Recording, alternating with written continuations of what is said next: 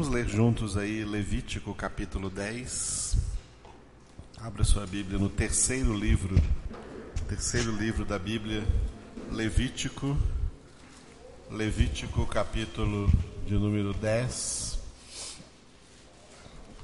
Vamos ler juntos este capítulo e iniciar a nossa aula assim em oração.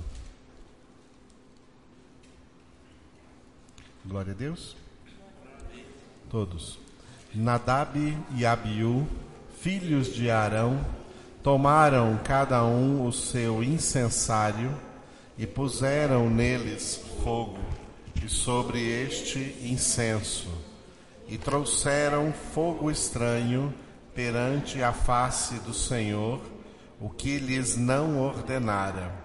Então saiu fogo de diante do Senhor e os consumiu e morreram perante o Senhor. E falou Moisés a Arão: Isto é o que o Senhor disse: Mostrarei a minha santidade naqueles que se cheguem a mim, e serei glorificado diante de todo o povo. Porém, Arão se calou.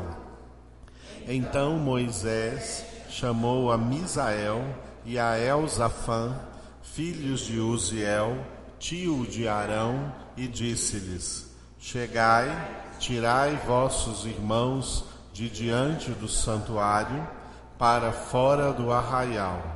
Chegaram-se, pois, e os levaram nas suas túnicas para fora do arraial, como Moisés tinha dito.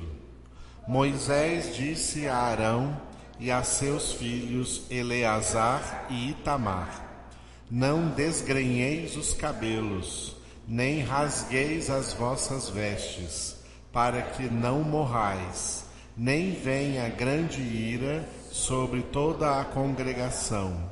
Mas vossos irmãos, toda a casa de Israel, lamentem o incêndio que o Senhor suscitou. Não saireis da porta da tenda da congregação, para que não morrais, porque está sobre vós o óleo da unção do Senhor. E fizeram conforme a palavra de Moisés. Falou também o Senhor a Arão, dizendo: Vinho ou bebida forte, tu e teus filhos não bebereis quando entrardes na tenda da congregação, para que não morrais.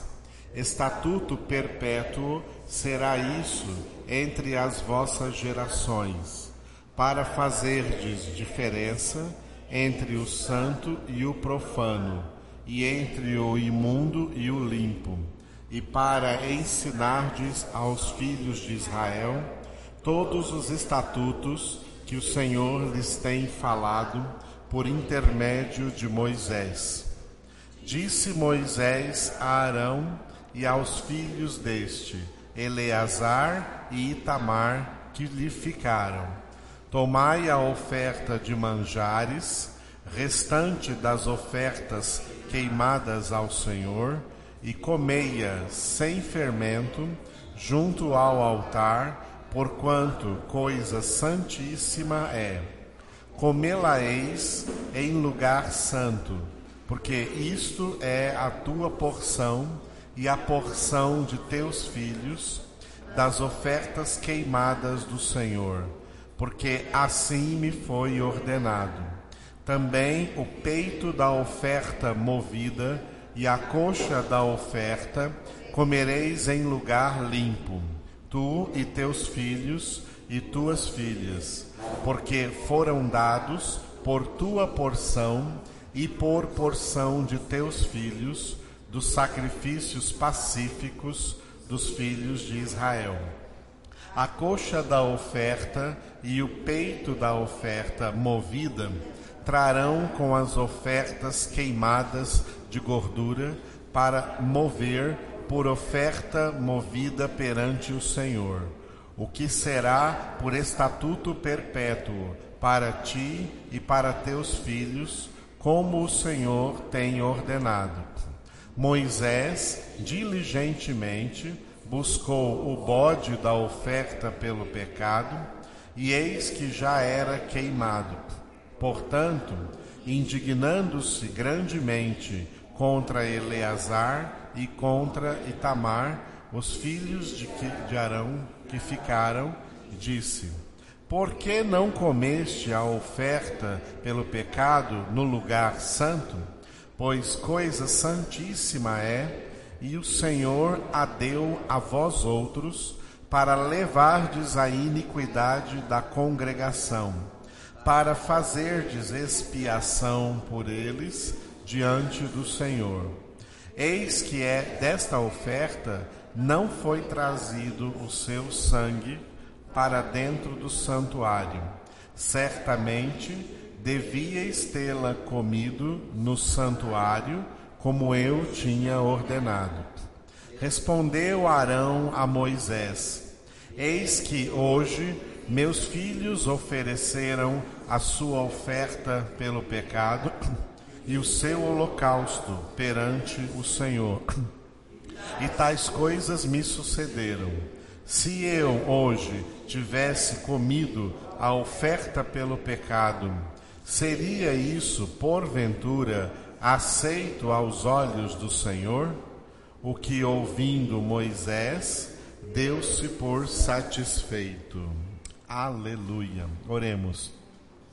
Ó oh Deus Todo-Poderoso, obrigado por mais essa noite em que nós temos o privilégio de estar aqui reunidos na tua presença, para meditarmos, Senhor, na tua palavra, para entendermos melhor como abordar essa palavra, como estudar a tua palavra, como meditar nela de dia e de noite, movidos pelo prazer que o Senhor coloca em nossos corações pela tua palavra, pela tua verdade absoluta, a tua palavra que é viva e eficaz, mais cortante penetrante que qualquer espada de dois gumes e que penetra até o ponto de dividir alma e espírito, juntas e medulas, e é apta para discernir todos os pensamentos, propósitos e intenções dos nossos corações.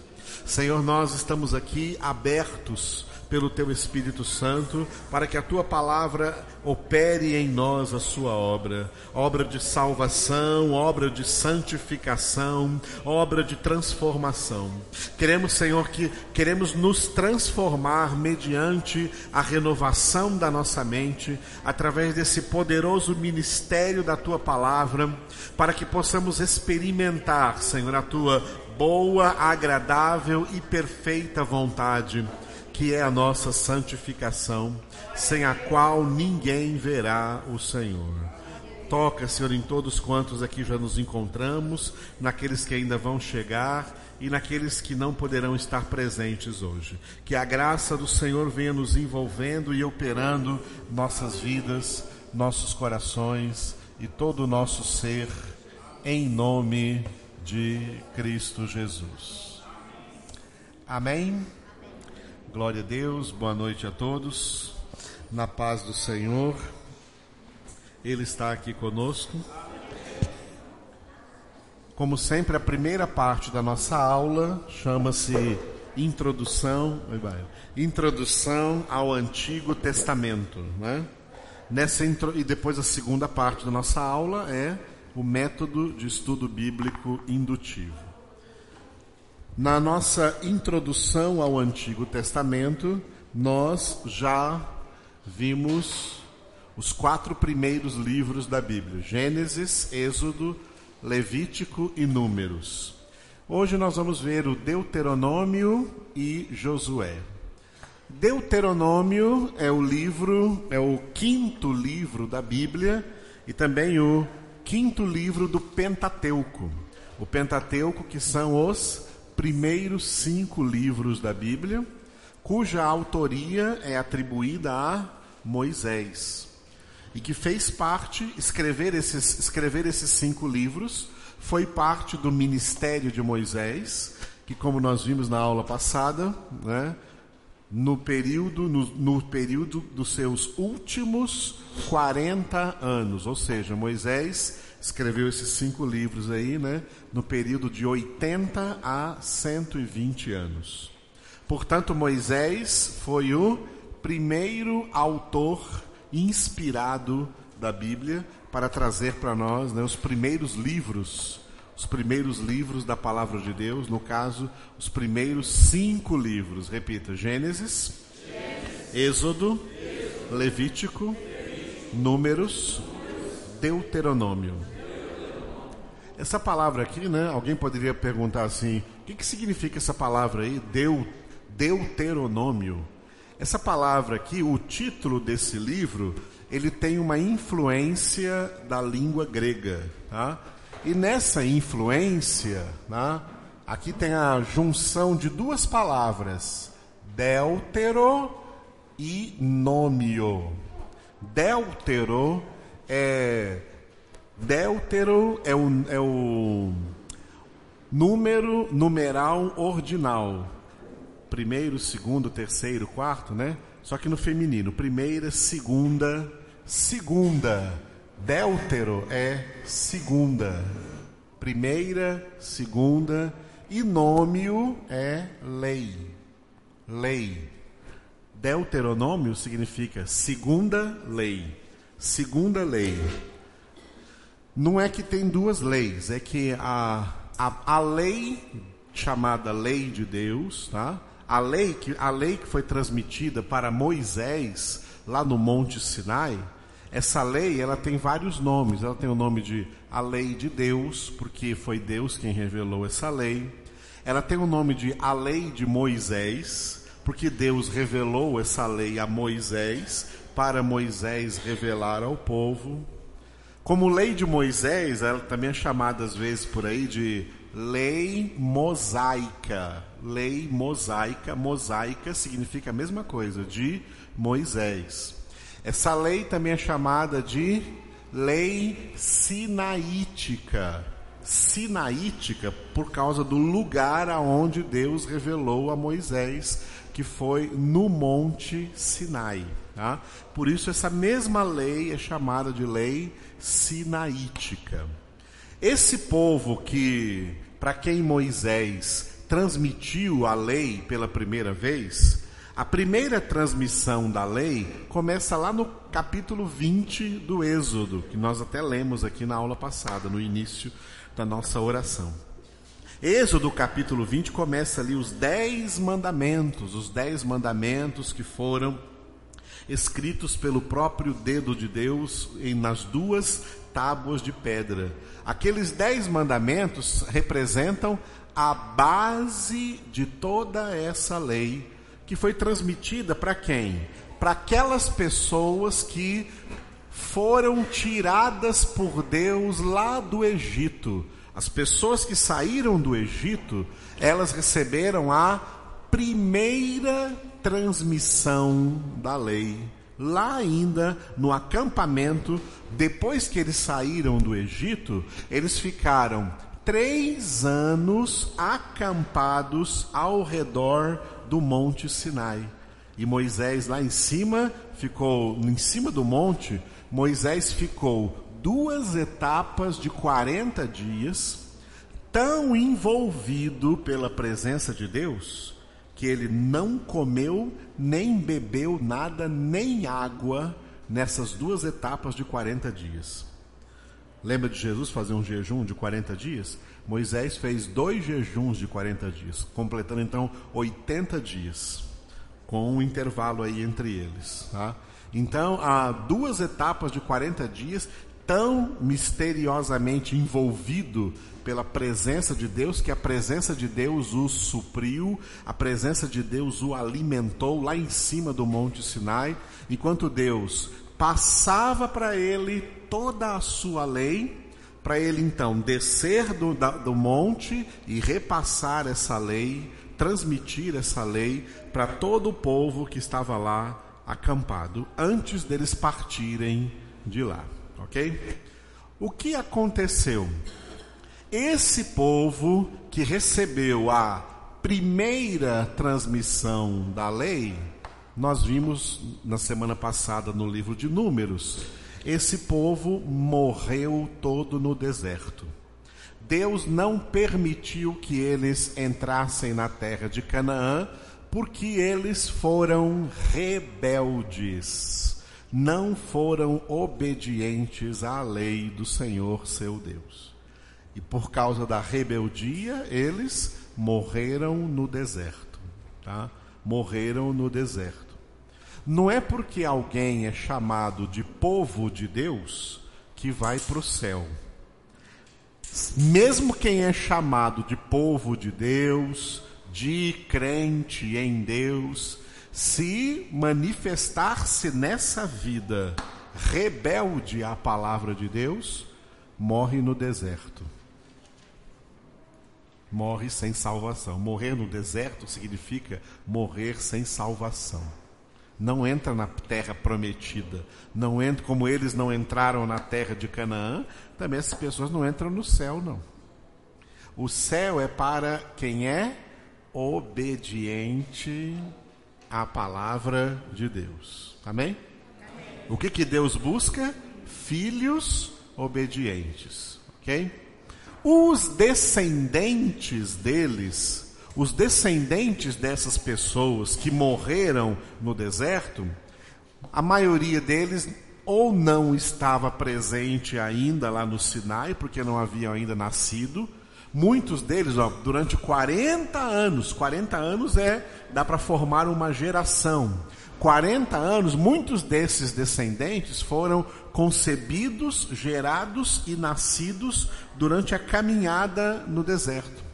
Esses descendentes, depois dos 40 anos de jornada, quando eles chegaram lá às margens do Rio Jordão, na terra lá chamada Transjordânia, Moisés então repassou para eles toda a lei que havia passado aos seus pais. Isso é o significado deste livro aqui, ó, o Deuteronômio é chamado segunda lei, não é porque é uma segunda lei, é porque é a segunda transmissão, tá? Segunda transmissão do que? Da mesma lei que Moisés já havia ensinado aos pais deles lá no Monte Sinai há 40 anos atrás.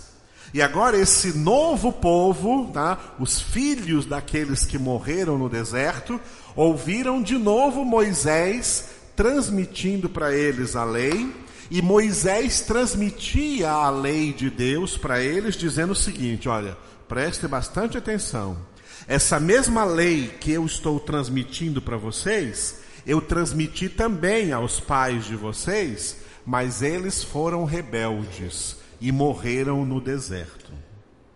Se vocês forem obedientes, vocês terão a bênção de Deus quando atravessar o Rio Jordão e conquistar aí essa terra de Canaã. Essa terra será de vocês, vocês serão uma nação abençoada se obedecerem à lei do Senhor vosso Deus. Se vocês não obedecerem, sabe o que vai acontecer? Assim como os pais de vocês morreram no deserto, vocês vão morrer aí nessa terra, nas mãos dos cananitas que habitam nessa terra. E vocês morrerão pela sua desobediência, não terão vitória. Portanto, o título que nós poderíamos dar a esse livro, Deuteronômio, que tem 34 capítulos, de 1 a 34, é esse aqui, repita. Bênção pela obediência. Nós vivemos em tempos em que muita gente pensa que para ser abençoado por Deus, tem que fazer campanha, tem que fazer sacrifícios, tem que subir montanha, tem que fazer jejum, e inventam um monte de sacrifícios, pensando que fazendo esses sacrifícios está comprando de Deus algum tipo de bênção. Errado. A bênção de Deus é para os que obedecem à sua palavra. Foi por isso que Deus, através de Samuel, disse para o primeiro rei, que nós vamos chegar lá quando chegar em 1 Samuel, que foi Saul, e disse para ele assim, ó: Obediência eu quero e não sacrifício. Obedecer é melhor do que sacrificar. Hoje em dia tem muitas igrejas aí que não são baseadas em obediência, são baseadas só em sacrifícios. Se você fizer esse sacrifício que nós vamos fazer agora durante sete dias, ou não sei o que mais, a bênção de Deus então virá sobre você por causa desse sacrifício. Errado, isso é antibíblico. A palavra de Deus indica que a bênção de Deus é para quem? E você lê isso no capítulo 28 de Deuteronômio, para quem ouve e obedece a sua palavra. Se ouvires a palavra do Senhor vosso Deus, tendo cuidado de observar tudo que ela está mandando, todas essas bênçãos virão sobre vós e vos alcançarão. A bênção de Deus é através da obediência. Através da desobediência é o contrário da bênção. O que é o contrário da bênção? Maldição. Tem gente por aí que fica atrás de campanha de quebra de maldição. Não existe isso. A única quebra de maldição que existe chama-se conversão. Porque antes da conversão são desobedientes, então são malditos e amaldiçoados. Mas a partir da conversão, a partir de que se voltam para Deus, a partir de que se voltam para a Sua palavra e se propõem a obedecer a palavra de Deus, são filhos de Deus, benditos e abençoados, e as bênçãos de Deus os seguirão todos os dias de sua vida como Davi disse no último versículo do Salmo 23: Bondade e misericórdia me seguirão por todos os dias da minha vida e habitarei na casa do Senhor para todo sempre. Amados, propósito de Deus para a nossa salvação envolve obediência. Por isso, Jesus Cristo, Filho de Deus, veio ao mundo não só para dar a sua vida por nós, para nossa salvação, mas para nos dar também o modelo da obediência que um filho de Deus deve ter.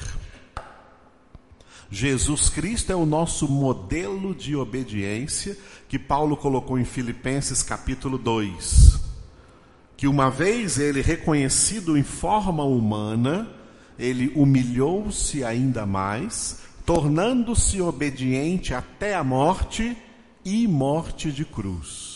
Por isso Deus o exaltou soberanamente e lhe deu um nome que está acima de todo nome, para que ao nome de Jesus se dobre todo joelho nos céus, na terra e debaixo da terra, e toda língua confesse para a glória de Deus Pai que Jesus Cristo é Senhor. Por quê? Porque ele foi obediente até quando? Até a morte. Todo mundo quer ser chamado de filho de Deus. Ser chamado de filho de Deus significa ser imitador do Filho de Deus, Jesus Cristo. Significa ser obediente. E não é ser obediente por algumas horas, nem por alguns dias, nem por alguns meses, nem por alguns anos. É ser obediente até o fim da vida terrena, até a morte ou ao arrebatamento que vier primeiro. Ser obedientes a Deus não importam as circunstâncias. As circunstâncias que nos envolvem são a prova se nós vamos ou não vamos obedecer a Deus. Porque as pessoas desobedecem a Deus e querem pôr a culpa nas circunstâncias. Ah, eu desobedeci porque aconteceu isso, porque aconteceu aquilo, porque fulano fez isso, porque Beltrano fez aquilo. Então eles querem se justificar culpando as circunstâncias ou culpando pessoas nas circunstâncias. Não, Senhor. As circunstâncias acontecem para Deus nos observar se nessas circunstâncias nós vamos nos comportar como filhos ou como rebeldes. Se nos comportar como filhos, obedecemos e somos abençoados. Se nos comportarmos como rebeldes, pecamos. E o salário do pecado é a morte. A Bíblia tem um versículo que diz assim: que tudo isso está escrito para que não pequeis, para que nós fujamos do pecado, para que nós santifiquemos a nossa vida, para que obedeçamos a palavra de Deus, porque todas as ordens de Deus, todas as ordens de Deus na Sua palavra se resumem em uma única ordem: sede santos. Deus quer a nossa santidade. Deus quer, ou melhor dizendo, até comunicar a nós a santidade dele. E isso acontece no processo de santificação. E esse processo é pela obediência à palavra de Deus. Conhecer a palavra de Deus, obedecer a palavra de Deus. A obediência não é uma coisa que não é uma coisa instantânea. A obediência ela precisa ser exercitada. E aonde que nós exercitamos essa obediência? Em meio às circunstâncias em que nós vivemos, Deus vai nos pondo à prova para exercitarmos a obediência. Se exercitarmos a obediência, somos aprovados. De uma prova, você só pode sair de duas maneiras: ou aprovado ou reprovado. Se você sair aprovado, então você está cumprindo a palavra de Deus em 2 Timóteo 2,15 que diz: Procura apresentar-te a Deus aprovado, como obreiro que não tem de que se envergonhar, que maneja bem a palavra da verdade. Muita gente pensa que manejar bem a palavra da verdade é fazer isso que eu estou fazendo aqui, pregar ou ensinar a palavra. Não é isso, não, mas isso pode até fazer parte mais tarde. Mas primordialmente, manejar bem a palavra de Deus é colocá-la em prática na sua vida colocá-la em prática na sua casa, no meio da sua família, nos seus relacionamentos, colocá-la em prática no, seu, no lugar que você trabalha, no lugar que você estuda, no lugar que você vive, colocá-la em prática no meio da sociedade em que nós vivemos. Porque Jesus disse: aquele que recebe a palavra, mas não pratica, edifica sua casa sobre a areia, mas aquele que recebe a palavra e a pratica, edifica sua casa sobre a rocha. E essa é que é a pessoa bendita ou abençoada, porque ela é obediente. Glória a Deus. O grande tema de Deuteronômio é esse: a bênção pela obediência. O livro se divide assim: ele tem uma introdução, um desenvolvimento e uma conclusão. Do capítulo 1 até o capítulo 4, versículo 43, eu dei o título ali, repita: Conquistas na Transjordânia. O que, que é aquilo? É uma parte histórica do Deuteronômio, onde Moisés, olha só, hein? Moisés, com 120 anos de idade, liderou a guerra, conquistando alguns territórios antes de atravessar o Jordão. Transjordânia era antes de atravessar o Jordão. Essa, é, essa região foi conquistada pelo exército de Israel, liderados pelo velhinho aí, idoso Moisés, que estava acompanhando eles. Tá? Por Moisés, para quê? Para dar a Josué, que era o ajudador, o auxiliador de Moisés, Moisés, Josué e todo o exército, dar a eles o exemplo de como eles deveriam depois, depois que atravessasse o rio Jordão, conquistar a terra de Canaã, porque Moisés não ia atravessar com eles. Ok? Então Moisés ali estava ensinando a eles como conquistar. Glória a Deus. E essa é uma das coisas mais difíceis, tá? Essa é uma das coisas mais difíceis, uma das coisas mais difíceis, essa transição aqui do Deuteronômio para Josué, é uma das coisas mais difíceis para quem é pastor como eu. Existem pastores e pastores. Tá? Tem pastores que fazem o que eu chamo de igrejas em séries. O que são igrejas em séries? São igrejas que fazem as mesmas coisas.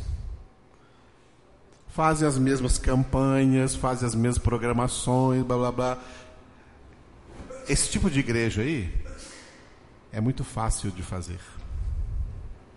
É muito fácil.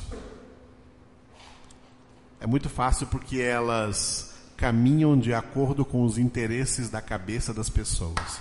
Para prosperar, para ter cura, para ter milagre, para igrejas para distribuir benefícios de Deus são igrejas em série, tá?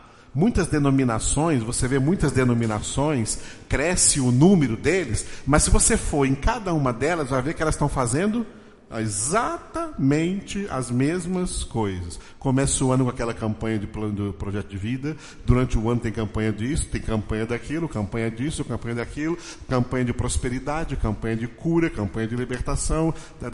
Eles estão fazendo as mesmas coisas, são igrejas em série. Isso aí é fácil de fazer.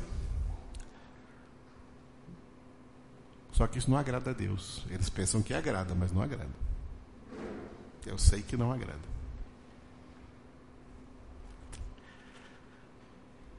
Quem é o pastor que agrada a Deus? Quem é o pastor segundo o coração de Deus? Leia em Jeremias, Jeremias 3,15, você acha a resposta a essa pergunta. Tá? Jeremias, livro do profeta Jeremias, Jeremias capítulo 3, Jeremias capítulo 3, versículo 15. Jeremias 3,15. Encontraram? Está escrito, ó. Dar-vos-ei pastores. É Deus falando, tá? É Deus falando aqui através de Jeremias. Dar-vos-ei pastores segundo o meu coração, que vos apacentem com conhecimento e com inteligência. Repitam.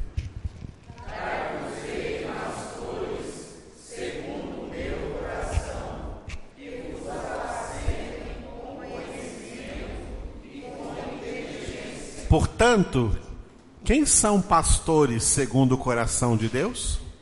Pastores que pastoreiam o povo de Deus com que? Conhecimento e inteligência. Isso não existe nas igrejas em série. Pastores de igreja em série não apacentam o povo com conhecimento e com inteligência. Eles apacentam o povo com propinas espirituais. E tanto eles como o povo que eles apacentam são pessoas que rejeitam o conhecimento, não gostam de conhecimento. E o que acontece com esse povo? Oséias 4:6. O que Deus disse em Oséias 4:6: O meu povo está sendo destruído por falta de conhecimento. Porque tu, sacerdote, que hoje é o pastor, rejeitaste o conhecimento. Pastores de igreja em série não pastoreiam com conhecimento e com inteligência pastoreiam com propinas espirituais, com, com misticismos, com sincretismos religiosos, religiosos, ensinam o povo a ficar fazendo sacrifícios para comprar bênçãos, para barganhar alguma coisa diante de Deus. Mas para aprender a palavra de Deus, ah, ah, ah.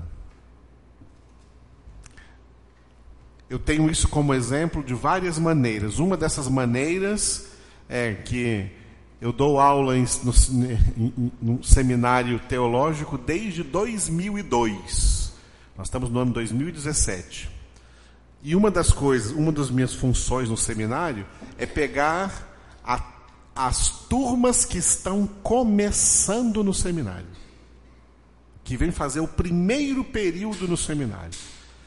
Muitos deles já vêm como pastores, outros já vêm como membros da igreja, que trabalham na igreja, que é crente há anos. Tudo igrejas em séries. E eles ficam assim: Meu Deus, eu não sabia de nada, eu não sabia disso, eu não entendi assim, eu não aprendi desse jeito, meu Deus.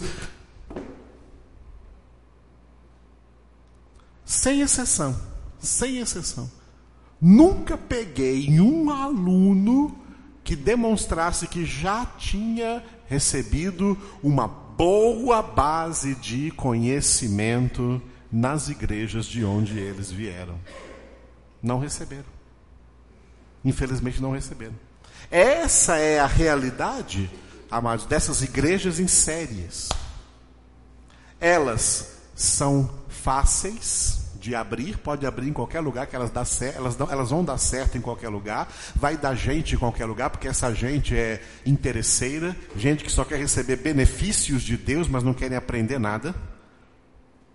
Então vai dar público em tudo quanto é lugar, vai dar dinheiro, essas denominações crescem por causa disso.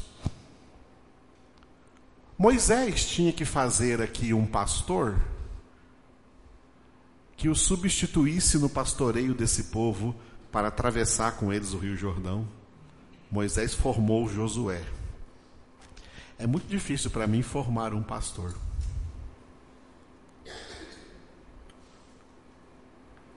Quando eu vejo na história, quando a gente lê na história, e eu já li, por exemplo, as histórias das denominações, como cada denominação começou, muitas denominações começaram com alguém que foi chamado por Deus, ungido por Deus, preparado por Deus para começar aquela denominação.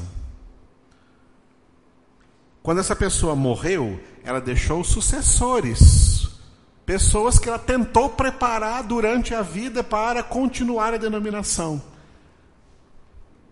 Nenhuma denominação continuou como foi fundada. Nenhuma continuou como foi fundada. Porque o sucessor desses pastores não tinha a mesma visão, os mesmos critérios, a mesma experiência, o mesmo chamado. Não adianta, ser pastor não é uma profissão, ser pastor é uma vocação que não vem do homem, não é de sonho, é o sonho ser pastor, não vem de sonhos, não. Ela vem de escolha divina, escolha direta de Deus. E essa escolha tem algumas características muito interessantes. Uma delas é realmente demonstrar interesse.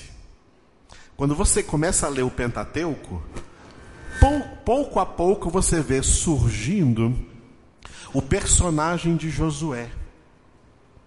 Ninguém convidou ele, Moisés não convidou, ninguém vê o momento que Deus chamou Josué. A gente só vê Josué se aproximando de Moisés, ficando perto de Moisés, aprendendo tudo com Moisés, observando Moisés. Essas são características do chamado. Características do chamado.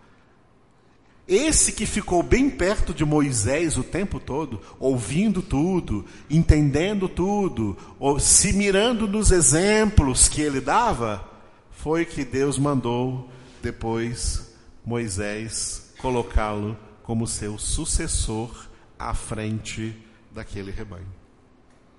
Não é alguém preparado num laboratório ou numa sala de aula, é alguém preparado na vida e é muito difícil isso hoje em dia, porque nós, nós estamos inculturados numa cultura muito egoísta, onde cada um só pensa em si mesmo e não no todo, e não em todos, e não nos demais.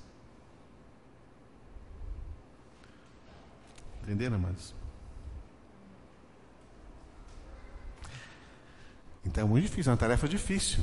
Moisés, com 120 anos, está ali guerreando para mostrar para Josué como ele deve guerrear quando esse povo atravessar o Rio Jordão.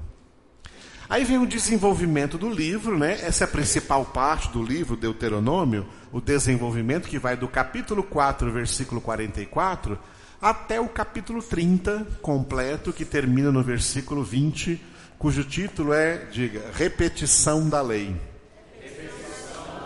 É aqui que se cumpre o nome do livro Deuteronômio, segunda transmissão da lei. Aqui que Moisés faz toda essa repetição. Depois das conquistas transjordânicas, das terras na Transjordânia, e que Moisés entrega essas terras para duas tribos e meia, né? a tribo de Simeão, a tribo de Gade, oh, desculpa, a tribo de Simeão, a tribo de Ruben e a metade da tribo de Manassés ficam donos daquelas terras na Transjordânia. Aí Moisés reúne todo esse povo a, nas campinas do Jordão, às margens do Rio Jordão, e repassa, prega, ensina para eles toda a lei que ele ouviu de Deus, pessoalmente, da boca de Deus, no Monte Sinai. E aí vem a o clímax do livro é a conclusão do livro, nos seus últimos capítulos, de 31 a 34, que registra o fim da vida de Moisés. Todas as coisas aconteceram no fim. As bênçãos que ele fez, a, a, os, o, as orações que ele fez, os, os últimos discursos que ele fez, e subiu no Monte Nebo para contemplar a terra de Canaã, na qual ele não ia entrar, e ali ele faleceu. Terminou ali a vida de, a vida de Moisés nessa terra. E aí termina então o Pentateuco, ok?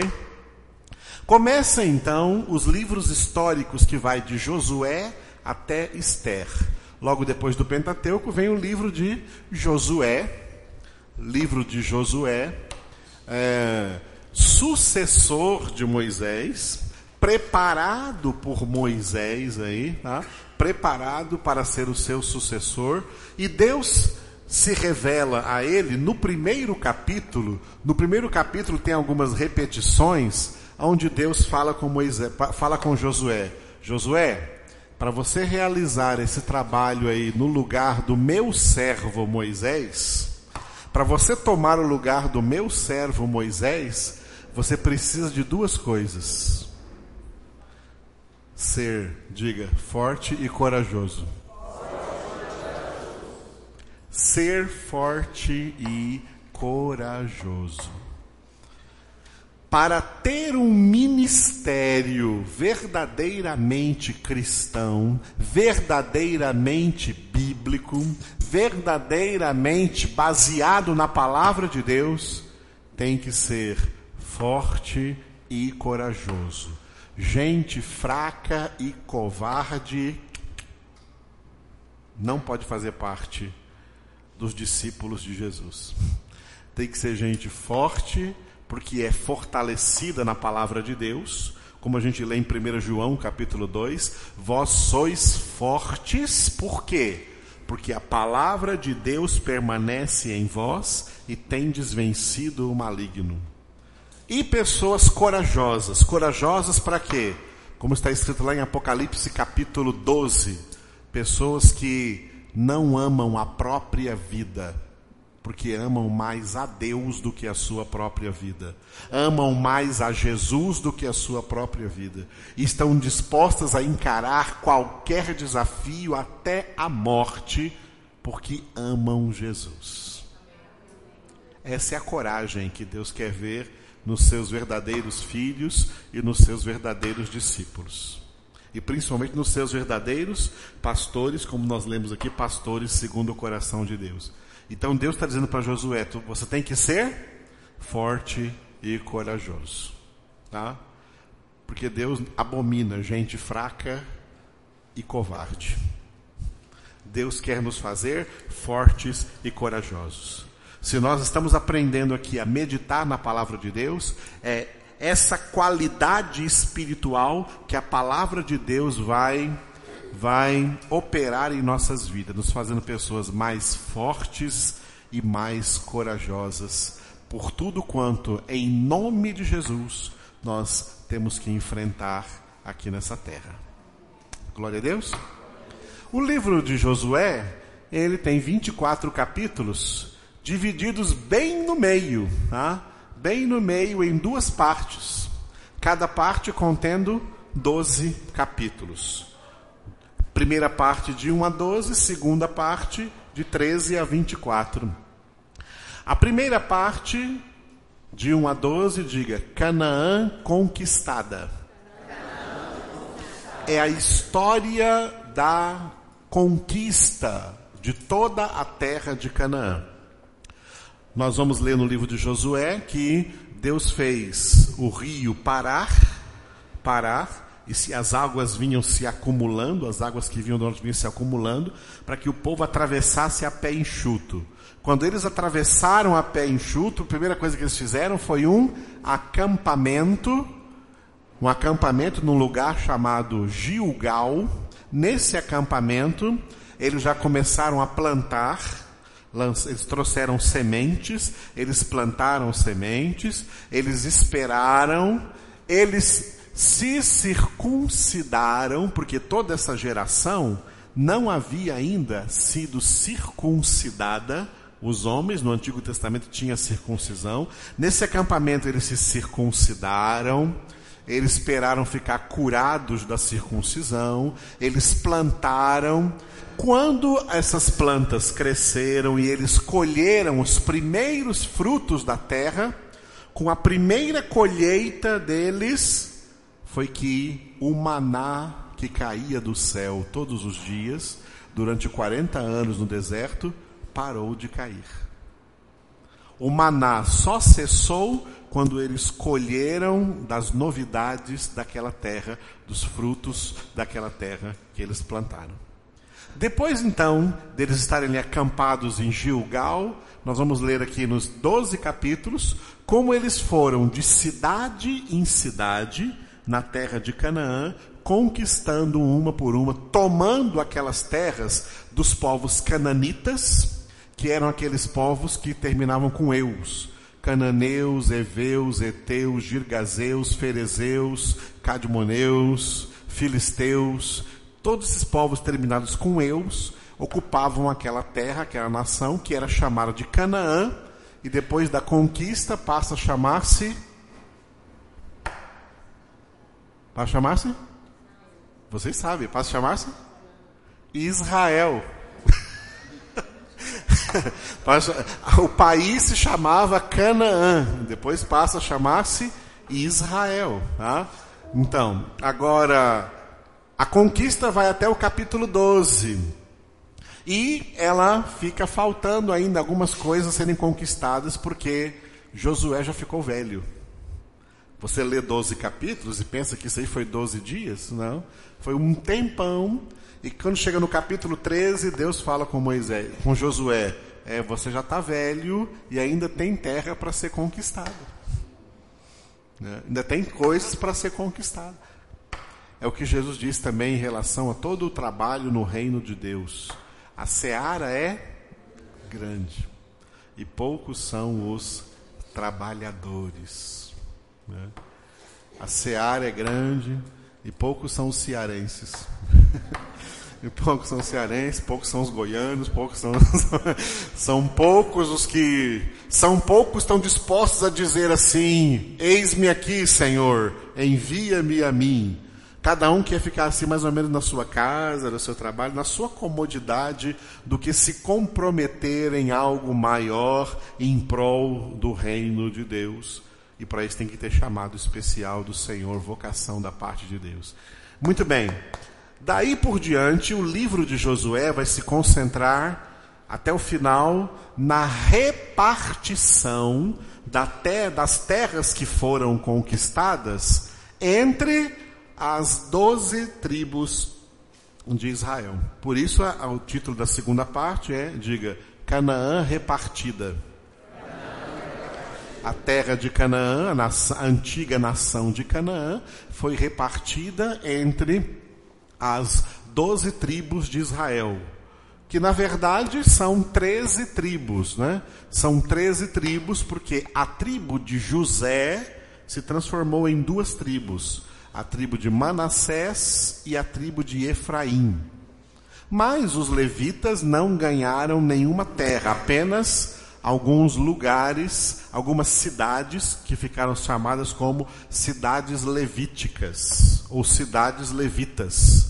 As cidades dos filhos de Levi, que eram os sacerdotes. Os sacerdotes não guerreavam conquistando terra, a função deles era estritamente na parte espiritual daquele povo. Eles eram mediadores espirituais daquele povo. Eles ganhavam cidades, mas eles ficavam sempre próximos aos serviços do tabernáculo, aos serviços do culto a Deus, né? no oferecimento das ofertas, dos holocaustos, é, que Deus mandou que eles fizessem no livro do Levítico. Essa era a função dos sacerdotes.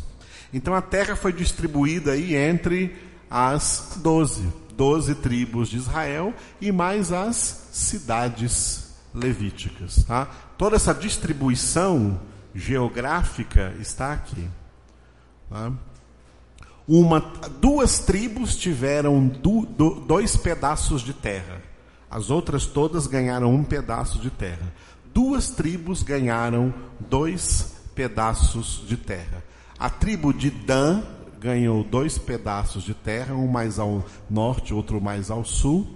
E a tribo de Manassés ganhou terras lá na conquista Transjordânia, do outro lado do Jordão, e ganhou também terras depois que atravessaram o Jordão.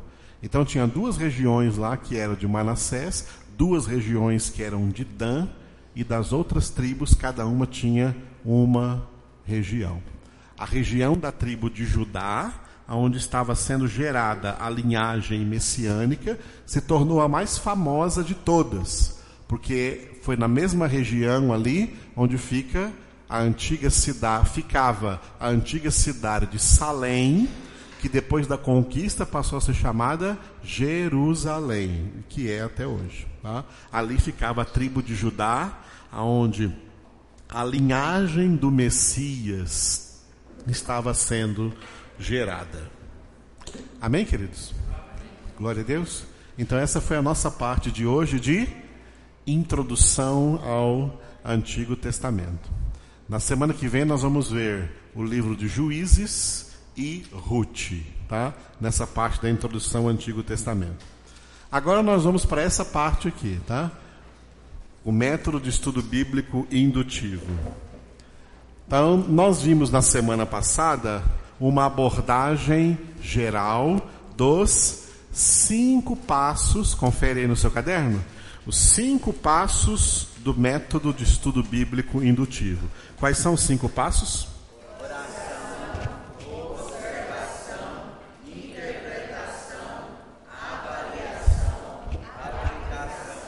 Eu ditei uma frase para vocês Oramos para observar. Foi isso?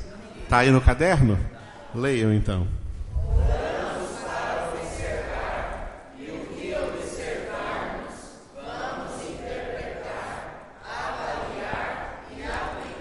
Então, essa frase aí contém os cinco passos: primeiro passo, oração. Segundo, observação. Terceiro, interpretação. Quarto, avaliação. Quinto, aplicação. Ok?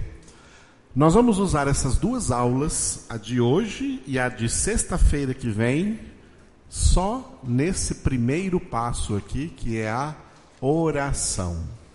Como a minha vida de oração influencia, ajuda a estudar o meu estudo bíblico, me ajuda a estudar a Bíblia Sagrada. Uma coisa tem tudo a ver com a outra. Por quê? Na introdução que nós fizemos na semana passada, nós vimos que somente o crente espiritual vai ter condições de colher resultados do seu estudo bíblico. Não é verdade? O crente carnal, lembra disso? O crente carnal, ele não vai progredir no seu estudo bíblico. Ele vai ele vai ficar cansado, ele vai ficar com preguiça, ele vai deixar de lado, ele vai, tá muito difícil, ele não vai querer mais. Essa, esse, essa sempre é a atitude do crente carnal.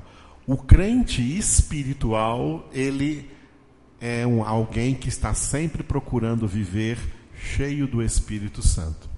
Por isso é uma pessoa de realmente de oração. É uma pessoa de relacionamento com Deus. É uma pessoa que tem intimidade com Deus e essa intimidade, tá? Essa plenitude de vida espiritual gera dentro dele aquilo que nós lemos no Salmo número 1, o prazer pela palavra. E movido por esse prazer, ele medita na palavra de dia e de noite. Isso aqui é o homem espiritual, tá? O homem carnal, o crente carnal não não vai. O crente carnal, ele quer assim participar de uma igreja, né? Onde ele vem de vez em quando, senta aí, escuta a palavra, participa da ceia, até dá o seu dízimo, tá, tá, tá. Mas ele não quer muito compromisso com palavra, com aprender muita coisa. Não é a praia dele. Não é a praia do, do crente carnal, tá? O crente espiritual é aquele que está realmente ligado, conectado, interessado espiritualmente naquilo que Deus revela na Sua palavra e ele quer perscrutar isso, porque é um homem espiritual. Glória a Deus. Esse é um fator, um fator imprescindível para quem vai, para quem quer realmente entender de Bíblia, estudar a Bíblia, conhecer a Bíblia, porque a Bíblia é, como nós vimos na semana passada, extensa e profunda. Tá? A palavra de Deus é extensa e profunda. Somente quem é espiritual vai fundo. Quem não é espiritual não passa da superfície. É, nós temos uma visão bíblica sobre isso que eu estou falando para vocês, que foi uma visão que teve o profeta Ezequiel, se eu não me engano, no capítulo 47 de Ezequiel, que ele teve a visão, viu um grande rio, e aí ele viu um anjo que mediu para ele cerca de 500 côvados, ou mil côvados. Está lá, acho que é, Isaías 40, é Ezequiel 47, se eu não me engano, confere aí. O anjo mediu mil côvados e ele entrou adentro nesse rio, tá? Entrou nesse rio, é 47, né? E a água chegou assim perto do joelho, tá? Chegou aqui na canela, né? A água chegou até aí. Aí o anjo mediu mais mil côvados e ele entrou mais, a água subiu até a cintura, entre a cintura aqui e o peito, né? Nessa região, subiu a água. E o anjo mediu mais mil côvados, mandou ele entrar mais. Ele entrou mais. Nessa terceira vez que mediu, ele já não conseguia mais ficar em pé, porque a água era profunda ali onde ele estava. Essa visão significa isso, tá? A maioria dos crentes só quer ficar no raso mediu mil côvados, está com água pelo, aqui pela canela, abaixo do joelho, ele já acha que está bom. Tá bom, não quer mais, não, fica aí. Isso significa um conhecimento superficial, uma experiência superficial, aquilo que eu falei na semana passada de aqueles crentes que só se alimentam de leite espiritual, que não vão para um alimento mais sólido, que não são capazes de receber um alimento mais sólido, tá? Porque são in... vivem a vida toda na inexperiência espiritual, na imaturidade espiritual, não crescem além disso. Ficam aí no raso. Ficam aí no raso. Sabe qual é o pior de tudo? é que não serão salvos. Ouviu? Não serão salvos.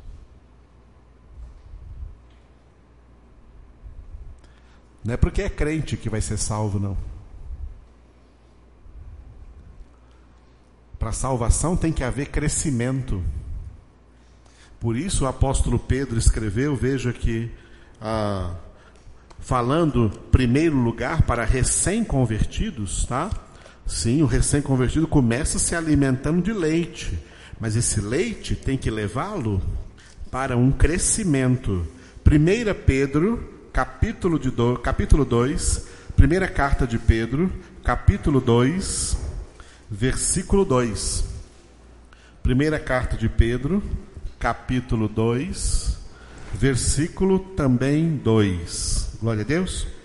Pedro disse assim, ó: Desejai ardentemente, como crianças recém-nascidas, o genuíno leite espiritual, para que por ele vos seja dado crescimento para a salvação. Repitam.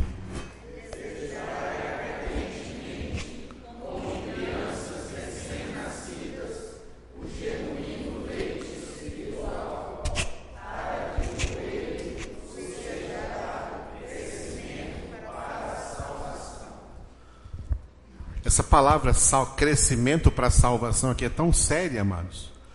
Ela é uma, esse, por isso, é, esse versículo aqui é uma das razões pelas quais eu gosto da Bíblia revista e atualizada. A maioria das igrejas usa a Bíblia revista e corrigida. Na Bíblia revista e corrigida, ele, os tradutores tiraram a palavra salvação.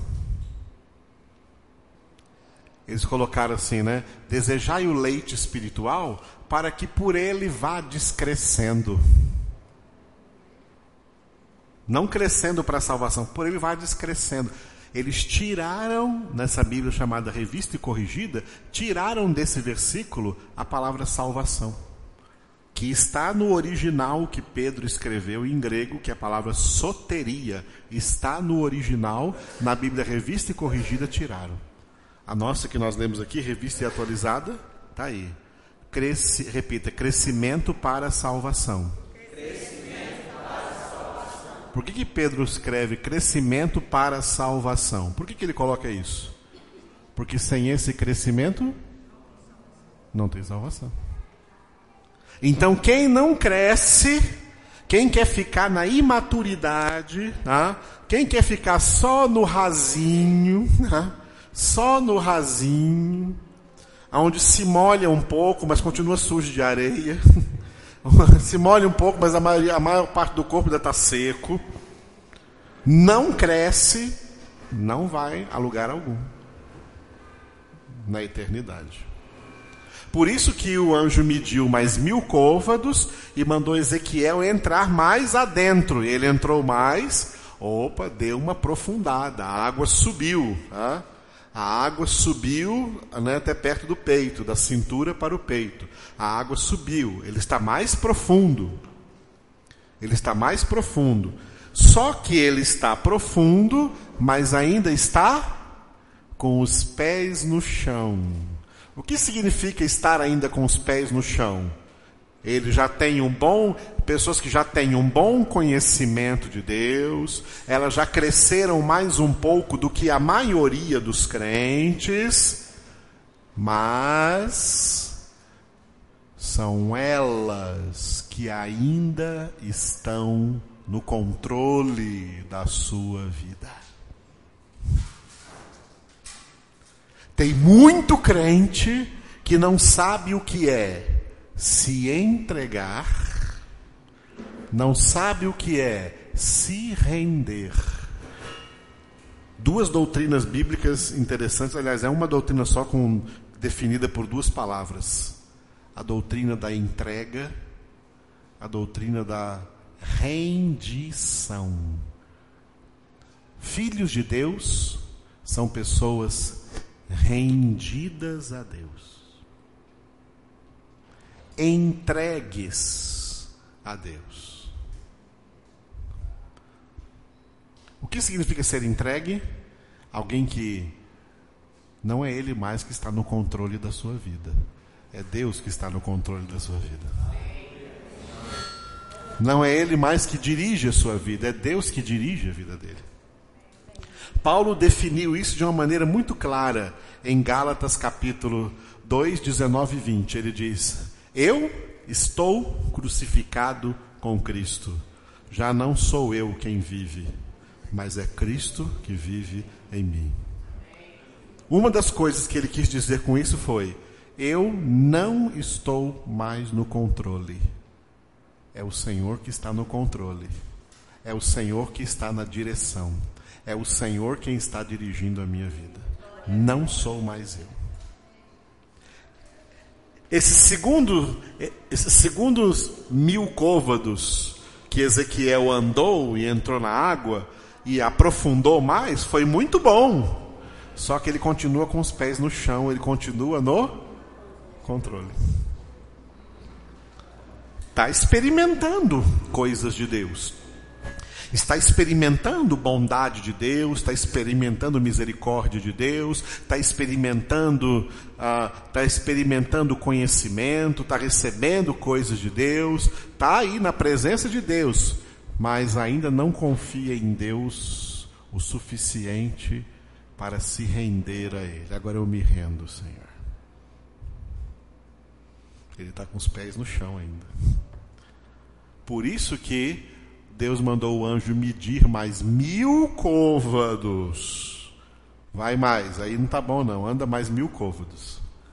Quando ele andou mais mil côvados, não tinha mais como colocar os pés no fundo, porque eram águas muito profundas. Aí ele tinha que se render. É aí que Deus quer que a gente chegue. É aí que a gente se rende ao Senhor. É aí que acontece verdadeira entrega ao Senhor. Enquanto você estiver agarrado em si mesmo, nas suas coisas, você procurando em si mesmo uma segurança pessoal, você não cresceu na fé, não, não teve crescimento. Você tem fé, mas não teve crescimento. O crescimento te leva a largar a sua própria segurança e ter segurança em Deus. E confiar em Deus. E se entregar a Deus. E se deixar direcionar e dirigir por Deus. Isso é entrega, isso é rendição. É esse homem aí que é o homem espiritual. E esse homem espiritual que vai conseguir, vai ter condições espirituais inerentes dentro dele para conduzi-lo a uma excelente meditação na palavra de Deus, nas Escrituras. Porque, entre outras coisas, ele é uma pessoa de oração. Vamos definir oração de algumas maneiras aqui. Primeira, né? Oração, nesse sentido, a oração do homem espiritual é um elemento, tá? A oração é um elemento, um elemento do real relacionamento.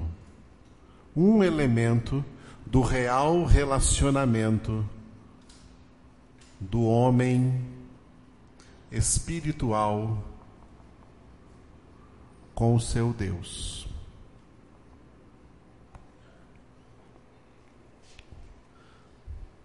A palavra-chave dessa frase que eu coloquei para vocês aqui, a palavra-chave dela é essa aqui, ó. Relacionamento relacionamento é algo progressivo.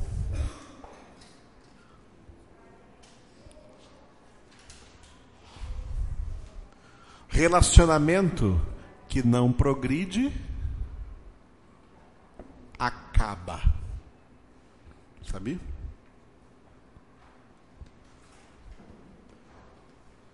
Esse é um dos motivos porque casamentos acabam.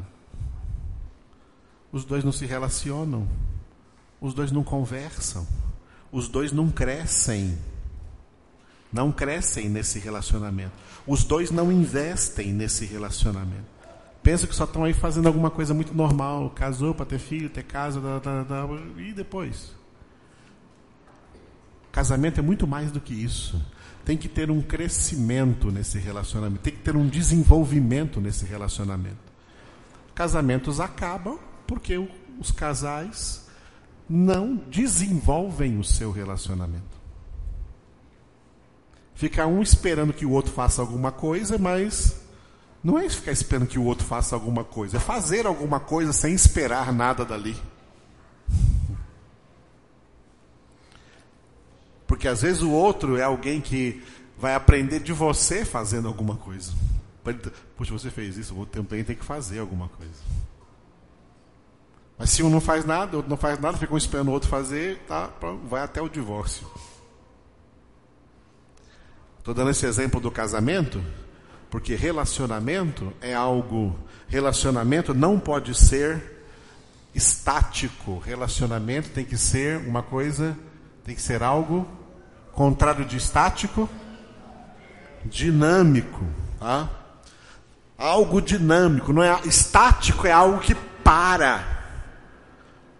Aconselhando casais, eu já vi casais oh, no começo foi tão bom, mas depois de um certo tempo, depois que aconteceu alguma coisa assim, tá, tá, tá, acabou tudo.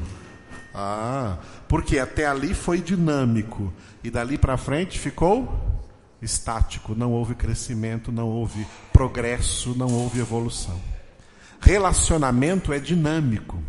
Ele tem que evoluir, ele tem que crescer, ele tem que progredir.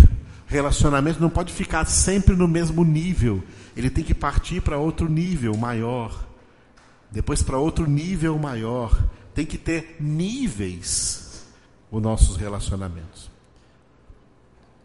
De todos os nossos relacionamentos, o principal deles, que inclusive vai influenciar em todos os demais relacionamentos, é o nosso relacionamento com Deus. O relacionamento com Deus, um relacionamento dinâmico com Deus, relacionamento progressivo com Deus, crescer nesse relacionamento com Deus, nos leva também a desenvolver outros relacionamentos. Por isso, o homem espiritual, o homem espiritual que andou os três mil côvados lá, e está com a sua vida rendida a Deus, é alguém que, nessa situação de rendição a Deus, de entrega a Deus, ele aprende a se relacionar com Deus, ele cresce no seu relacionamento com Deus, ele desenvolve o seu relacionamento com Deus, tá? e isso vai também ajudá-lo a desenvolver demais relacionamentos, inclusive o relacionamento conjugal, matrimonial, assim por diante. Não tem, não tem exceções. Casais com problema têm a sua origem. Os dois não estão tendo um bom relacionamento com Deus. Os dois não estão orando, nem sozinhos e nem juntos, porque o casal tem que orar sozinho e junto. Cada um tem que se dedicar à oração sozinho, depois também orar e dedicar essa oração juntos. Primeira coisa, um casal deu problema? Pode, pode ir direto na ferida. O problema está na vida espiritual deles. Não tem relacionamento com Deus. Não tem relacionamento com Deus, não vai ter nenhum relacionamento que preste não vai ter relacionamentos seguros, não vai ter relacionamentos satisfatórios, não vai ter relacionamentos agradáveis, não vai ter relacionamentos dinâmicos que crescem, que dão aquela motivação. Quando as coisas progridem, você fica motivado. Quando as coisas não progridem, você fica entediado. Tem que ter crescimento. Nós nascemos para crescer crescer espiritualmente e também crescer intelectualmente e também crescer emocionalmente. Glória a Deus. E principal, espiritualmente. Crescer no nosso relacionamento com Deus. E um dos elementos deste real relacionamento do homem espiritual com Deus é a sua vida de oração. O homem espiritual não é um homem que faz orações. Como muita diz por aí, você faz oração? Não é? Não é, o homem espiritual não é alguém que meramente faz orações. O homem espiritual é um homem que a sua vida é uma vida de oração. Ele vive 24 horas por dia conectado ao trono de Deus, conectado à graça de Deus, conectado à presença de Deus. O que, que Jesus disse para nós? Eu estou convosco? Todos os dias. Você está percebendo a presença dele aí com você todos os dias? Porque eu posso falar com vocês aqui agora vocês podem falar comigo aqui agora, porque nós estamos aqui presentes no mesmo ambiente. Jesus está sempre presente. Deus está sempre presente. O tempo todo.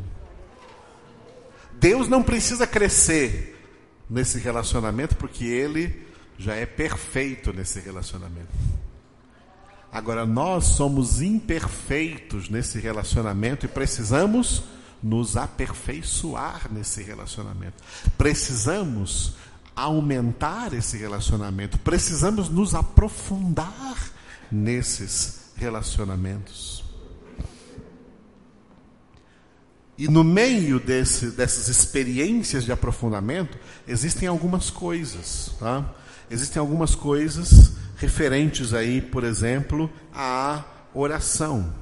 Vamos falar de dois aspectos da oração que são muito importantes. Tá? Um aspecto particular, tá? dois aspectos importantes. Dois aspectos importantes. Dois aspectos importantes da vida de oração dois aspectos importantes da vida de oração. Um é particular e outro é geral. O particular se chama vida pessoal. Vida pessoal de oração. E o aspecto generalizado se chama vida, vida congregacional, vida congregacional de oração. Porque o primeiro aspecto, aspecto é particular, porque é você sozinho com Deus. Qual é o seu investimento no relacionamento com Deus quando você está a sós com Deus? Sem ninguém, inclusive celular.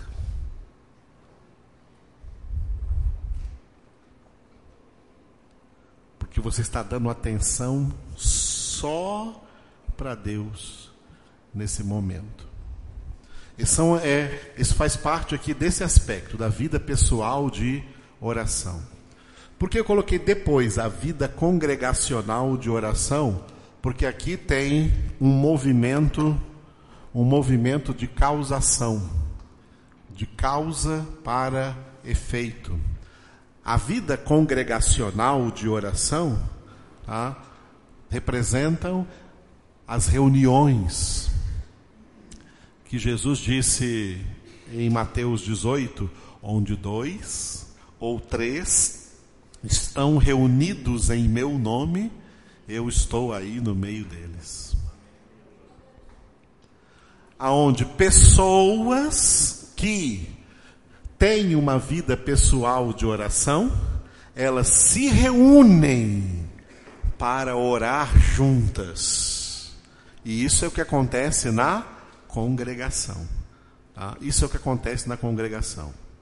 Uma coisa que prejudica a congregação, uma coisa que prejudica a congregação, é quando existe na congregação pessoas que, vamos dizer, naquele dia, naquele dia da reunião, elas não oraram sozinhas com Deus.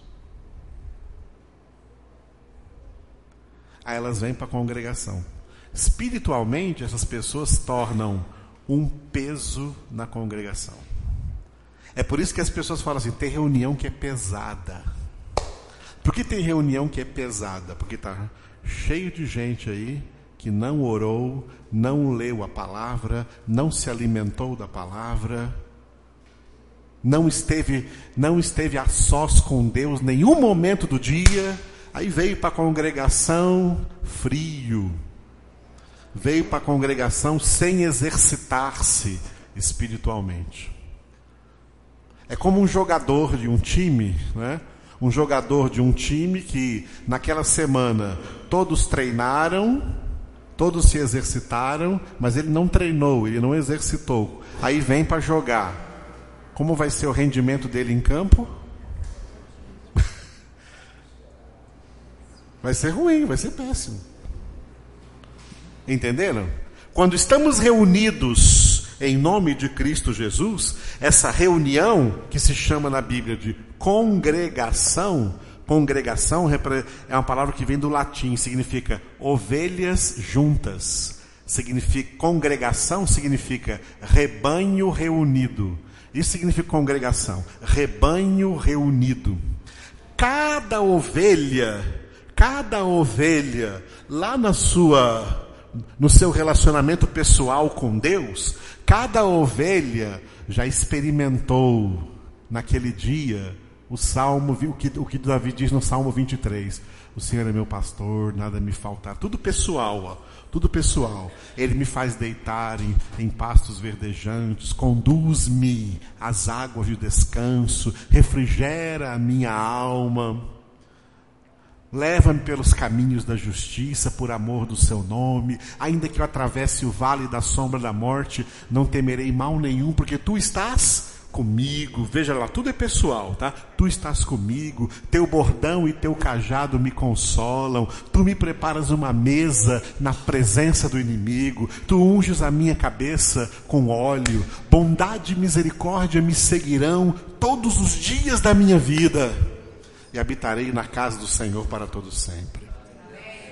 Olha os aspectos pessoais do Salmo 23. O Salmo 23 traz aspectos, tá, da vida pessoal, do relacionamento pessoal de cada ovelha com o Senhor que é o seu pastor. Essas ovelhas, cada uma dessas ovelhas, lá pessoalmente, particularmente, alimentada, refrigerada, nutrida, consolada, fortalecida. Cada uma dessas ovelhas vem para a congregação, o rebanho reunido, se reúnem. Essa reunião vai ser uma bênção. Essa reunião vai ser gostosa, essa reunião vai ser leve, essa reunião vai ser frutífera, essa reunião vai ser espiritual, porque todos os que estão aí presentes estão trazendo para a congregação, tá? O sabor espiritual, o fortalecimento espiritual que ele recebeu quando, lá quando ele estava sozinho com Deus. Vocês viram? Vocês perceberam? É por isso que a reunião, a congregação, devia ser de portas fechadas. Devia ficar alguém lá fora com uma prancheta e assim: é, Você orou hoje? Não? Então volta para casa. Devia ser assim. Só devia entrar quem está mesmo em comunhão com Deus, quem está cheio do Espírito Santo. Aí tem gente que fala assim: ah, a gente veio na igreja porque a gente está precisando para ser curado. Tem, tem gente que fala aí: a igreja é o hospital da alma. Mentira, tudo errado. A igreja é o lugar de gente curada, é o lugar de gente sarada, é o lugar de gente que está vivendo uma vida plena. Se você não está assim, então o seu lugar não é na congregação, o seu lugar é aos pés do Senhor, humilhe-se debaixo da poderosa mão de Deus, confesse seu pecado, reconheça a sua nulidade, reconheça que você é pó, se prostre diante de Deus, como Jesus disse: entra no teu quarto, fecha a tua porta e ora ao teu Pai em secreto. Senhor, eu estou passando por isso, tu estás vendo, eu sei que o Senhor está, e aí Deus vem e te consola consola, Deus vem e te cura, Deus vem e te fortalece. Tem gente que pensa que vai encontrar isso na congregação. Não, você tem que trazer isso para a congregação. Você vai encontrar isso pessoalmente lá aos pés do Senhor. Porque você vem assim para a congregação, aí chega aqui, ah, não quero cantar, ah, não quero orar, ah, não quero louvar. Ah, o pastor está pregando, mas eu estou pensando em outra coisa. Aí isso cria um peso no meio da congregação, porque essa pessoa não tem vida de pessoal de oração. Aí no meio da congregação ela vira um peso morto no meio da congregação. Isso, amados, acontece muito com crentes carnais com crentes carnais. O que a Bíblia diz da congregação? Fala assim: ó, entrai nos seus átrios com hinos de louvor. Entrai na presença do Senhor com júbilo em vossos corações. Não tem nenhum texto que fala assim, ó, entrai na presença do Senhor todo deprimido. Vem aqui para a congregação todo arrasado. Não, está escrito isso não. É para você já vir em vitória. É o dia de congregação, você já pega o salmo lá que diz assim: Alegrei-me quando me disseram, vamos à casa do Senhor.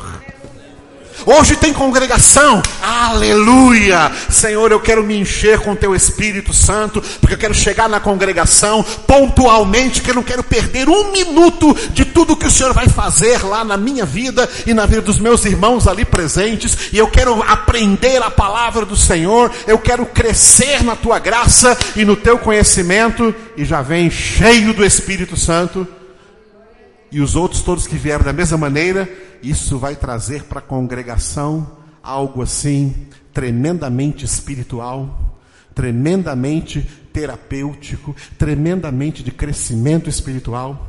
Não tem diabo que aguente, não tem demônio que aguente, não tem doença que aguenta.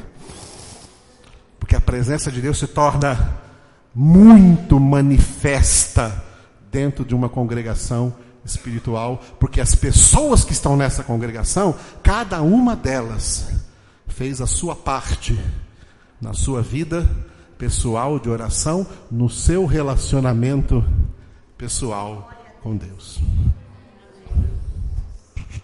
Deu para entender isso, amados? Oh, queridos. É aí que a gente cria ambientes espiritualmente prósperos onde Deus fala conosco poderosamente na Sua palavra. E nós experimentamos real crescimento, e esse crescimento surge em todos os aspectos da vida, principalmente no, no aspecto do nosso relacionamento com o nosso Deus. Aleluia. É por isso que esses dois elementos aqui, ó, a vida pessoal de oração e a vida congregacional, esses dois aspectos importantes da oração, tá? esses dois aspectos importantes da oração, eles estão em conjunto, eles estão em conjunto com a meditação, que nós já lemos aí no Salmo 2, aliás, eu citei para vocês, a meditação na palavra. a meditação na palavra. Porque a oração do homem espiritual, a oração do homem espiritual não é a oração religiosa. Há uma diferença entre oração religiosa e oração bíblica. A oração do homem espiritual é, é a oração bíblica e não a oração religiosa. Por falta de Bíblia, por falta de palavra e por não terem prazer na palavra, muitos crentes têm uma vida de oração religiosa. O que é uma vida de oração religiosa? É uma vida de oração mística, uma vida de oração sincrética. São orações que eles têm como se fossem orações mágicas. É uma espécie de magia espiritual, uma espécie de é, macumba gospel, alguma coisa parecida nesse sentido. né? Uma macumba evangélica, uma coisa assim, uma reza evangélica. Tá? Só que não tem evangelho, porque não tem palavra. Orações, as pessoas oram de acordo com o que elas têm na cabeça e não de acordo com a palavra de Deus nos ensina a orar. O homem espiritual, ele aprende a orar na Bíblia. Na Bíblia, com a Bíblia e não sem ela. Aprende a orar na palavra. Porque esses dois tipos de orações tá, refletem duas coisas diferentes. Tá? A oração bíblica, aprender a orar de acordo com a palavra, e o contrário dela é a oração religiosa. É uma oração independente da palavra. As pessoas que tem essa religiosidade na oração, a, a palavra de Deus não é encontrada. O direcionamento, não é encontrado direcionamento de Deus nas orações delas. Ok? Essas dois, esses dois tipos de orações, eles têm duas bases. Tá? Duas bases. A base da oração bíblica, tá? A base da oração bíblica é a vontade de Deus. A base da oração religiosa é a vontade do homem, ou da mulher, ou da pessoa que está orando. A base da oração religiosa, a base da oração religiosa é a vontade própria, os desejos próprios. Uma palavra que se usa muito hoje em dia no meio evangélico, os sonhos próprios. Ore, ore de acordo com seus sonhos. Ore de acordo com seus desejos. Ore de acordo com seus planos. Ore de acordo com seus projetos. Ore de acordo com a sua vontade. Amados, essa oração aí ela é profana, porque ela não é bíblica. Ela não é baseada na vontade de Deus. Ela é baseada na vontade do homem. A oração religiosa, a oração religiosa tem a intenção de colocar Deus como servo do homem. O homem é que é Senhor e o homem é que ora para Deus fazer a vontade dele. E isso já foi tão sério por aí afora que até inventaram aí um negócio de que o homem tem o poder de determinar que Deus faça o que ele está pedindo. Eu paguei o preço, agora eu já vi pastor pregando isso. Deus é obrigado, o Senhor é obrigado a fazer o que eu estou orando. Ah, olha a que nível chega as pessoas quando elas fazem coisas erradas. Um abismo chama outro abismo. As pessoas religiosas não têm a Deus como seu Senhor.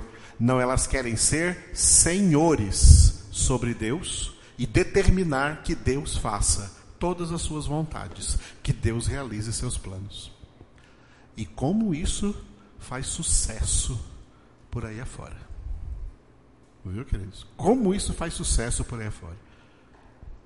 Esse tipo de oração aí é abominável aos olhos de Deus. Na oração bíblica, né? Na oração bíblica, o homem é servo de Deus. Na oração bíblica, o homem é servo de Deus. O servo de Deus não tem mais vontade própria. O servo de Deus é aquele que se rende e se submete e se sujeita à vontade de Deus, sabendo que só a vontade de Deus é boa, agradável e perfeita. A vontade do homem é má, desagradável e imperfeita.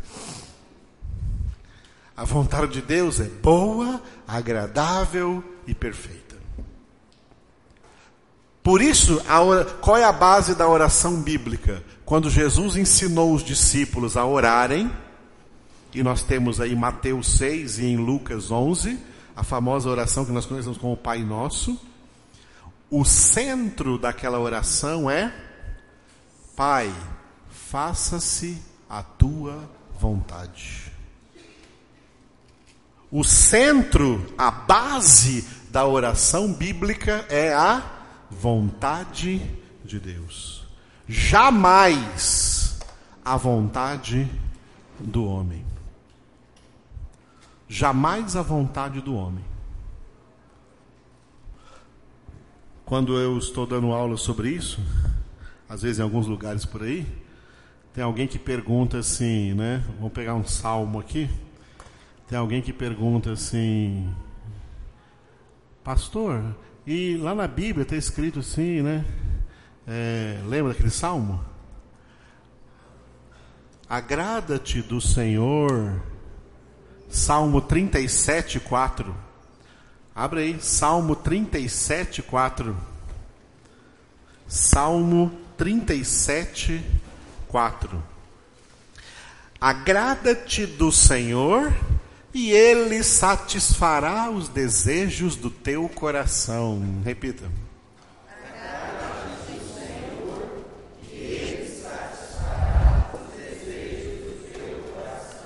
Aqui em Anápolis tem uma denominação que tem uma campanha.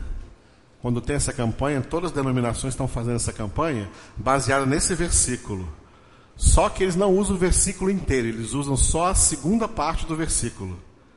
Né? Venha fazer, e coloca nas faixas por aí, venha fazer a campanha e o Senhor satisfará todos os desejos do teu coração. Eles não usam a primeira parte lá, agrada-te do Senhor. Tá? Eles não usam a primeira parte lá, agrada-te do Senhor. Só usam a segunda parte. Ele satisfará os desejos do teu coração. Deixa marcando aí com um dedo, né? E vai para Jeremias 7, 17, Jeremias 17, 9. Jeremias, deixa marcando aí no Salmo 37, 4. E vai para Jeremias 17, 9. Jeremias 17, 9. Amém? Está escrito: enganoso é o coração, mais do que todas as coisas, e desesperadamente corrupto. Quem o conhecerá? Repitam.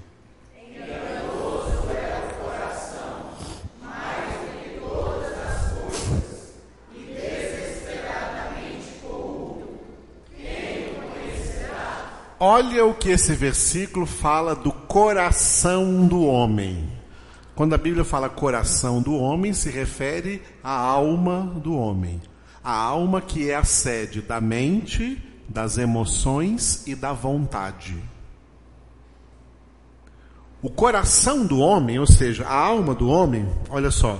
Primeiro, primeira coisa que diz o versículo, diz assim, ó, o coração é enganoso. Vamos colocar a alma agora. A alma é enganosa. A alma humana. De que alma está falando aqui? De que homem? Alma de quem? De um homem, de alguns que vivem por aí, ou de quem? Todos. Todas as almas são enganosas, todos os corações são enganosos. Agora veja o segundo ponto do versículo, né? O coração não é apenas enganoso. O segundo ponto é, diga assim, ó, o coração é mais enganoso do que todas as coisas.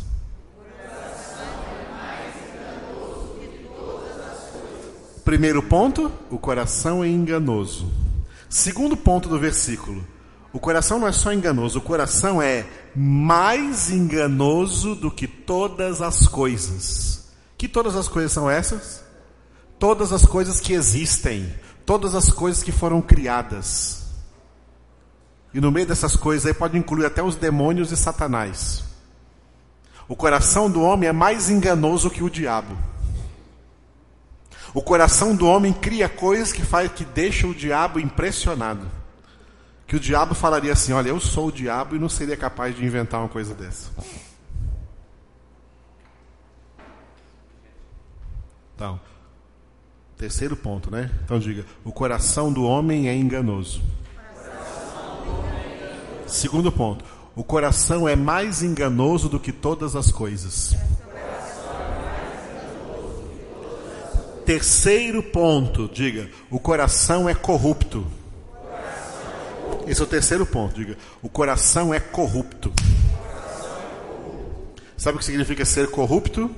Vou colocar aqui, ó. Lá.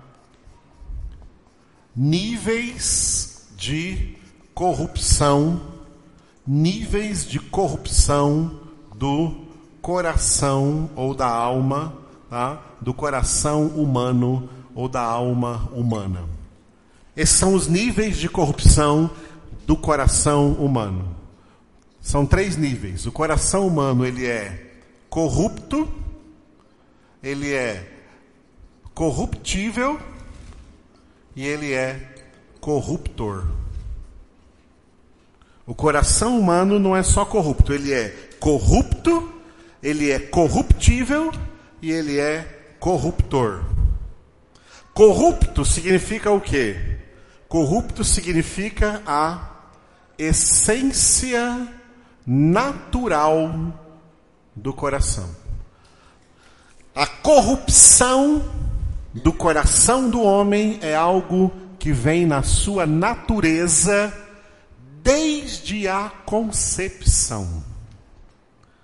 Anote aí o Salmo 51, versículo 5, onde Davi disse: Eis que nasci na iniquidade.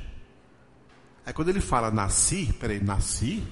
Eu nasci naquele dia do meu nascimento lá, mas naquele dia do meu nascimento, eu já existia há nove meses na barriga da minha mãe. Aí ele volta para a concepção. Do nascimento, ele retrocede para a concepção. Em pecado me concebeu minha mãe. O homem é concebido, gerado e nascido em pecado.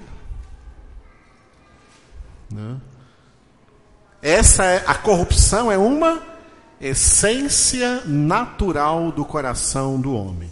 Mas só que a corrupção do homem não é estática.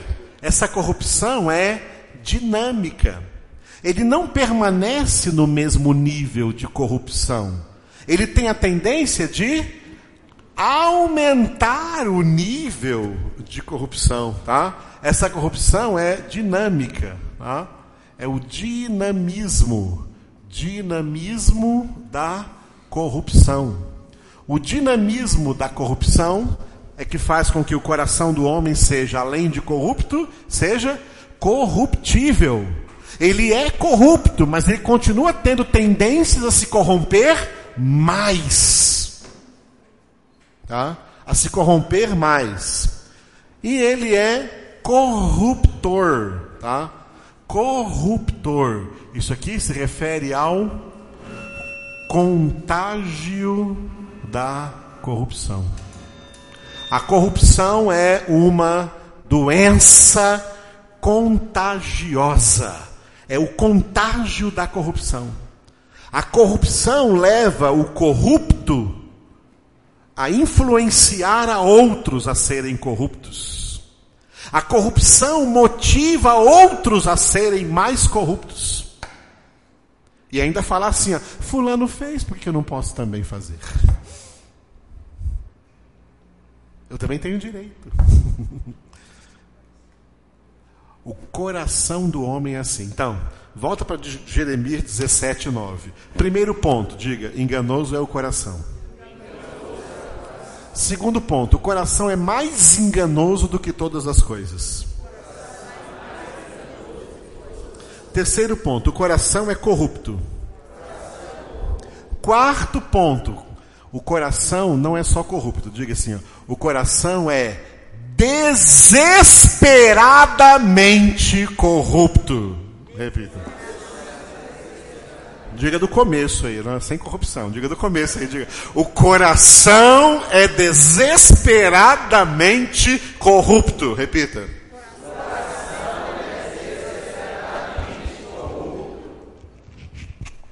Vocês viram que só um versículo falando do coração e coloca quatro pontos?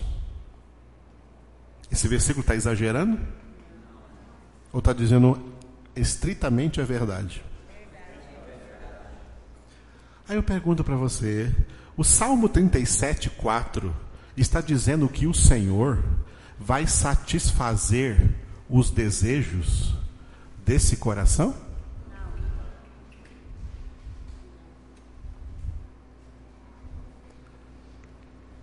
Se Deus satisfizesse o desejo desse coração, Deus também seria corrupto.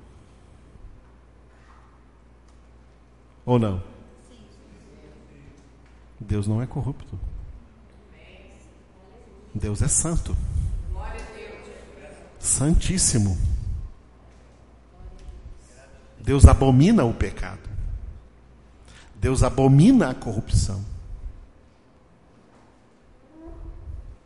Deus jamais influenciaria alguém à corrupção.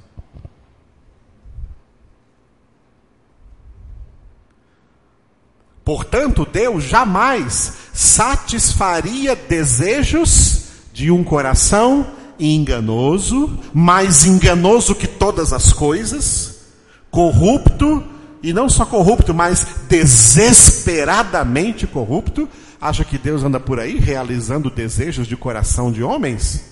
Não, senhor. Jamais. Então, qual a interpretação do Salmo 37? A interpretação do Salmo 37 não está na segunda frase dele, está na primeira frase dele. Agrada-te do Senhor. Significa, aquele que tem o seu prazer no Senhor.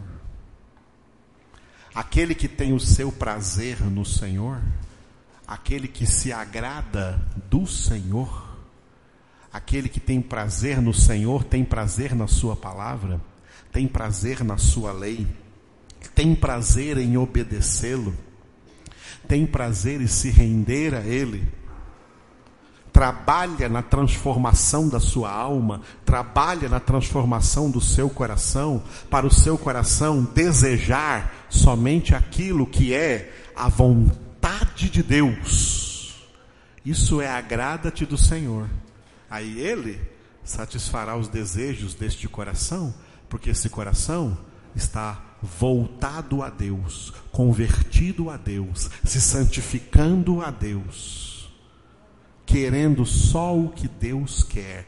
Eu quero só a tua vontade, Senhor.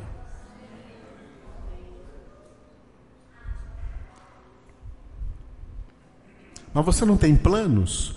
Tem um só plano: me submeter completamente à tua vontade.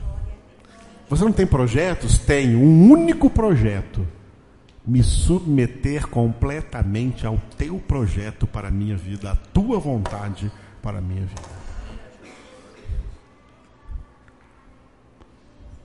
São esses que vão para o céu, porque eles vão em um só plano, em um só projeto, em um só caminho. Eu sou o caminho e a verdade e a vida, tudo no singular. Ninguém vem ao Pai senão por mim.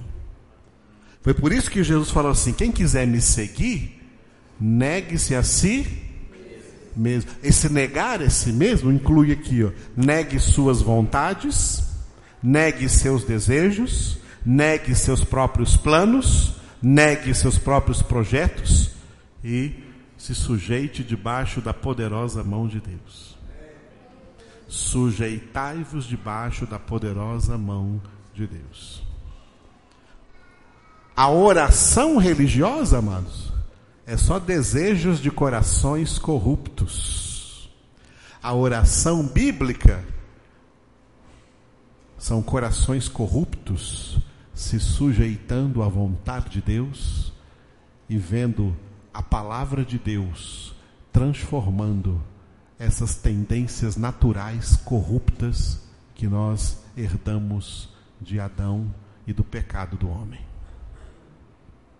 Por isso que nós precisamos de santificação. Portanto, orar por santificação é uma oração muito justa. Jesus orou pela nossa santificação e a oração de Jesus foi totalmente bíblica. Tá? A oração de Jesus leva para a palavra. João 17, 17. João 17, 17 foi a oração de Jesus por nós. Pai, santifica-os na verdade. A tua palavra é a verdade.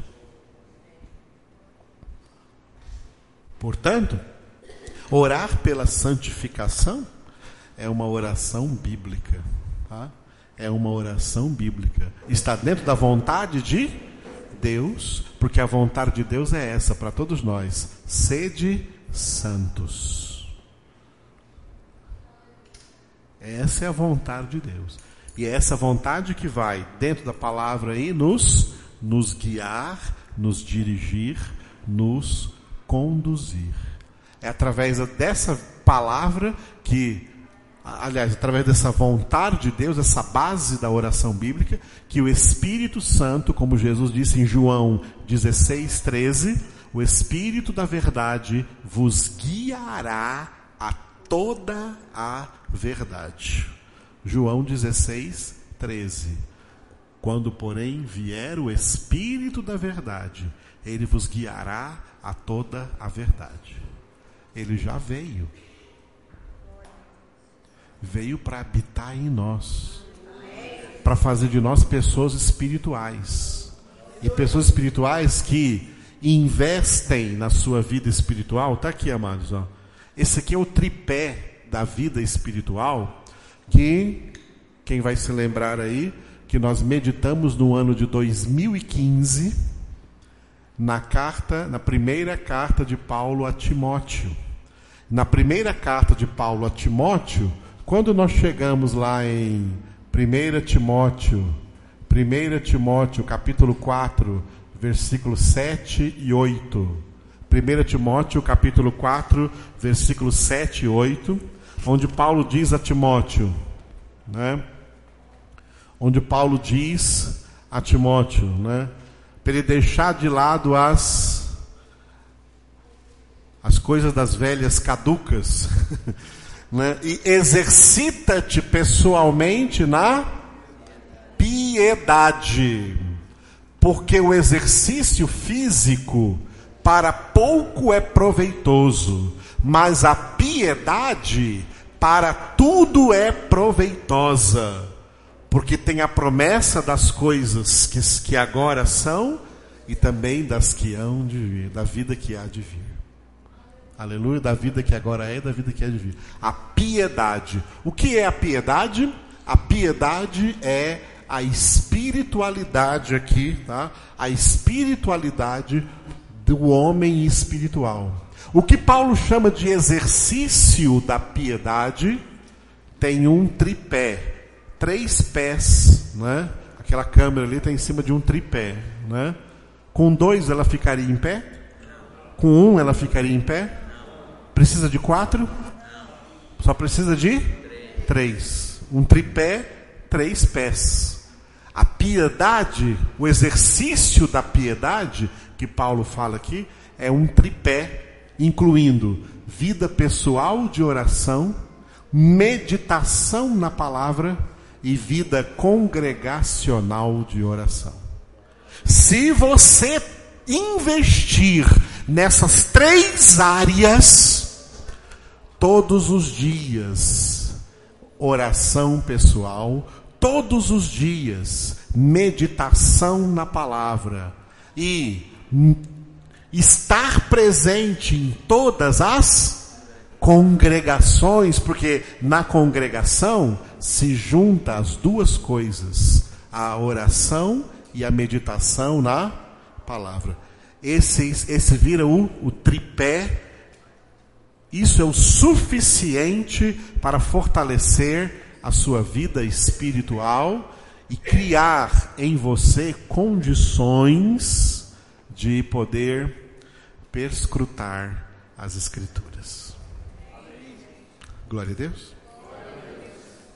Então, nós começamos hoje o primeiro passo do método de estudo bíblico indutivo, acerca da oração. Que não é apenas uma coisa que fazemos, é algo que vivemos. Nós vivemos em oração. Mas nessa vida de oração, nós tiramos diariamente momentos preciosos para estar a sós com Deus em oração. E aproveitamos os momentos congregacionais para reunir-nos em oração. Um sintoma quando a sua vida espiritual não está bem, está baixa, você não quer vir na congregação. Aí amanhã você vai pensar, ah, hoje é sábado, mas eu já fui ontem né, no, no seminário. Vou deixar para ir só domingo, vou descansar hoje. Você vai descansar de Deus porque Deus cansou você? É isso? Deus cansou você? A palavra de Deus cansou você? Quando o exercício da piedade é uma coisa que se torna cansativa para você, esse é um sintoma que a sua vida espiritual está mal. Sintoma que a sua vida espiritual está bem é que o exercício da piedade não te cansa, pelo contrário, ele te fortalece, ele te alimenta, ele te ajuda. Use esse termômetro espiritual aí e vê como está a sua vida espiritual. Aleluia. E aí nós vamos estar crescendo juntos aí em Cristo Jesus. Para a glória de Deus. Eu não venho aqui, amados, nem como pastor, nem como professor ou mestre. Eu venho aqui como filho de Deus. Em cada congregação eu venho aqui como filho de Deus porque eu amo meu papai. Amo meu Senhor Jesus. Amo o Espírito Santo. E os três me fazem amar todos vocês. É por isso que eu venho. É por isso que eu venho aqui. Mas tem gente que qualquer motivo é um motivo para não congregar, e aí desobedece a palavra de Deus, Hebreus 10, 25. Não deixemos de congregar, como é costume de alguns, mas quanto mais vedes que o dia se aproxima, fazei admoestações. É isso que fazemos aqui, admoestações na palavra, para nos fortalecer, porque o diabo quer nos tirar desse tripé aqui. Ó. Deixa eu mostrar uma coisa para você. Se o diabo conseguir tirar um pé desse tripé, você fica de pé só com dois? Não. Você precisa dos três pés. Os três pés, diga vida pessoal de oração. Vida pessoal de oração. Meditação na palavra. Meditação na palavra. Coloque aí, né? Diária, meditação diária na palavra, tá? acrescente aí, meditação diária na palavra. E terceiro, diga, vida congregacional de oração. Aleluia. Louvado seja Deus.